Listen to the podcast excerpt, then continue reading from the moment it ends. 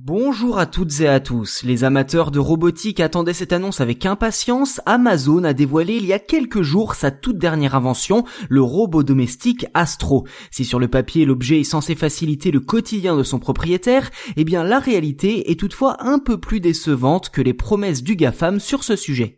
Avant toute chose, à quoi ressemble ce robot? Clairement, ne vous attendez pas à un humanoïde surpuissant. Astro ressemble davantage à un animal de compagnie équipé de deux roues motrices et d'une roulette de direction pour se déplacer.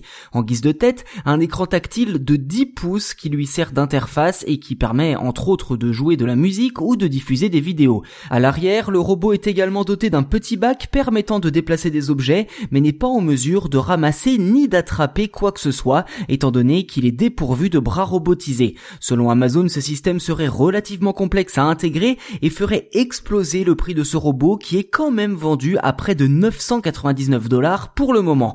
Côté sécurité, Astro est également doté d'un système de reconnaissance faciale particulièrement utile pour faire fonctionner le mode sentinelle et donc surveiller le domicile en l'absence des habitants grâce à sa caméra télescopique.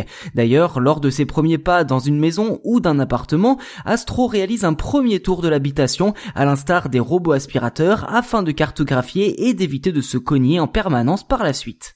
Voilà pour l'extérieur. Maintenant, voyons voir ce qui se cache dans les circuits intégrés. D'après les informations collectées par le site vice.com, le mode sentinelle du robot repose sur l'utilisation des caméras Ring et d'Alexa Guard, le service de sécurité à domicile d'Amazon. A priori, une bonne chose en termes de sécurité, sauf que l'algorithme du robot est quelque peu paranoïaque. En fait, les personnes non reconnues par le robot sont considérées comme des étrangers sur lesquels il doit enquêter en collectant un maximum d'informations à l'aide de ses micros et de ses caméras. En cause un système de reconnaissance de personnes qui manque de fiabilité d'après Vice. Par conséquent, le robot a tendance à entrer en hypervigilance très régulièrement et à collecter beaucoup trop de données.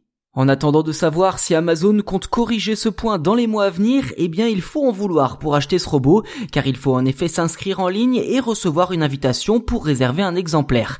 De cette manière, le GAFAM peut adapter ses productions en fonction de la demande. Pour le moment, aucune date de commercialisation officielle n'a été annoncée.